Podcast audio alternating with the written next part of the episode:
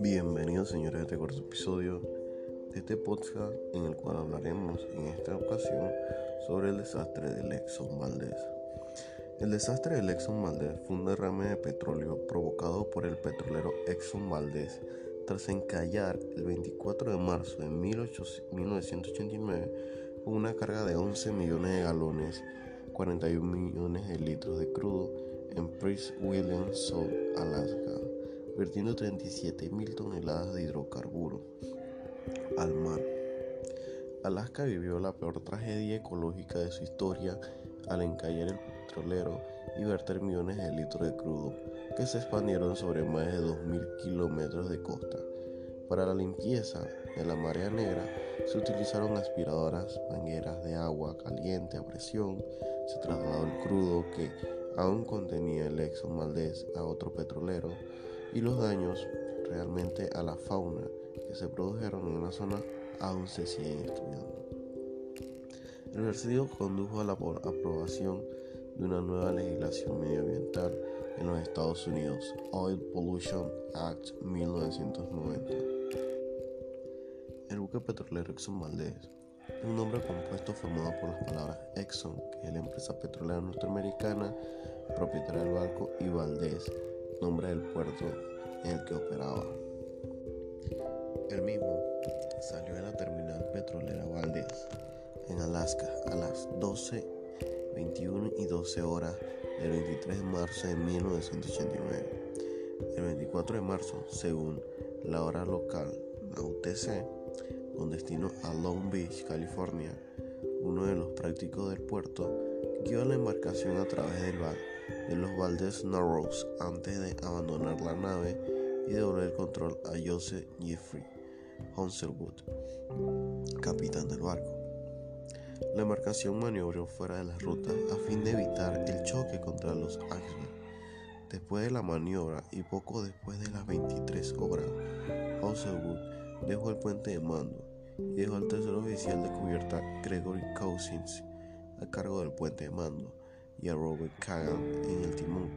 Pero estos dos miembros de la tripulación no habían descansado las 6 horas que eran obligatorias, es decir, no habían tomado las medidas después de trabajo para dormir y descansar previamente a sus horas respectivas. El barco estaba en piloto automático y usó el sistema de navegación que había sido instalado por la compañía constructora del barco. La vía de salida del barco estaba cubierta de iceberg, así que el capitán Honselwood solicitó permiso de la Guardia Costera para salir a través de la vía de entrada. Cuando el Exxon Valdez pasó Busby Island, el tercer asistente ordenó poner el timón a estribor y no advirtió que todavía estaba conectado el piloto automático y el barco no giró, siguió avanzando por el canal. Dos veces las vigías advirtieron al tercer asistente cuál era la posición de las luces que marcaban el arrecife, pero él no cambió ni verificó sus órdenes anteriores. Su cerebro no interpretó ningún peligro en lo que le decía. Por último, notó que había avanzado mucho por el canal. Desconectó el piloto automático y se esforzó por volver a encauzar el enorme barco. Ya era demasiado tarde.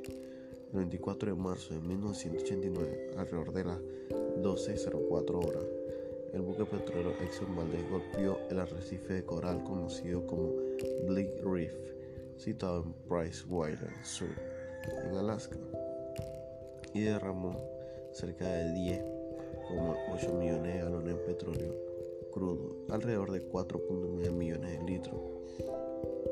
El accidente puso aprueba la capacidad de respuesta de las organizaciones locales, nacionales e industriales antes de un desastre de gran magnitud. Muchos factores complicaron los esfuerzos del gobierno y la industria pues participaron en la limpieza del derramamiento, entre ellos el tamaño del vertido y su localización remota en el Prince William Sud, accesible solamente en helicópteros y barcos. y el derramamiento planteó amenazas a la delicada cadena de alimentación en que apoyaban a la industria de la pesca profesional de Prince William Sound. También estaba en peligro de 10 millones de pájaros y aves acuáticas migratorias, centenares de nutrias de mar y docenas de otras especies de la orilla, tales como mar, sopas, leones de mar y diversas variedades de ballena. Alaska es la asociación que representa siete compañías petroleras que funcionaron en el puerto Valdés, entre ellos Exxon. Fue la primera que asumió la responsabilidad de la limpieza de acuerdo con la planificación de urgencia en el área. En el dictamen final, cuando finalmente terminó el juicio civil en el verano de 1995, se estableció que ExxonMobil Corporation debía pagar 5 mil millones de dólares adicionales por daños punitivos. En su informe final, la Junta Nacional de Seguridad en el Transporte, NTSB, reveló que la falta de sueño y la deuda de sueño habían sido las causas directas del accidente. Esto tuvo un gran impacto económico. En 1991, luego del colapso de la fauna marina local, especialmente las almejas, arenques y focas, las corporaciones Chugan, Casca y Alaska Native solicitaron la protección por bancarrota del capítulo 11 del Código de los Estados Unidos. Según varios estudios financieros por el estado de Alaska, el derrame tuvo efecto económico a corto y largo plazo. Esto incluyeron la pérdida de deportes recreativos, la pesca, reducción en el turismo y una baja en la apreciación de los economistas llaman valor de existencia, que es el valor asignado al bien natural de Percy William Sud.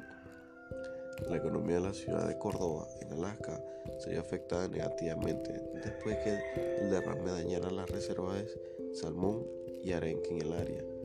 El poblado de Chinga se transformó en una base de emergencias y una base para los medios de comunicación.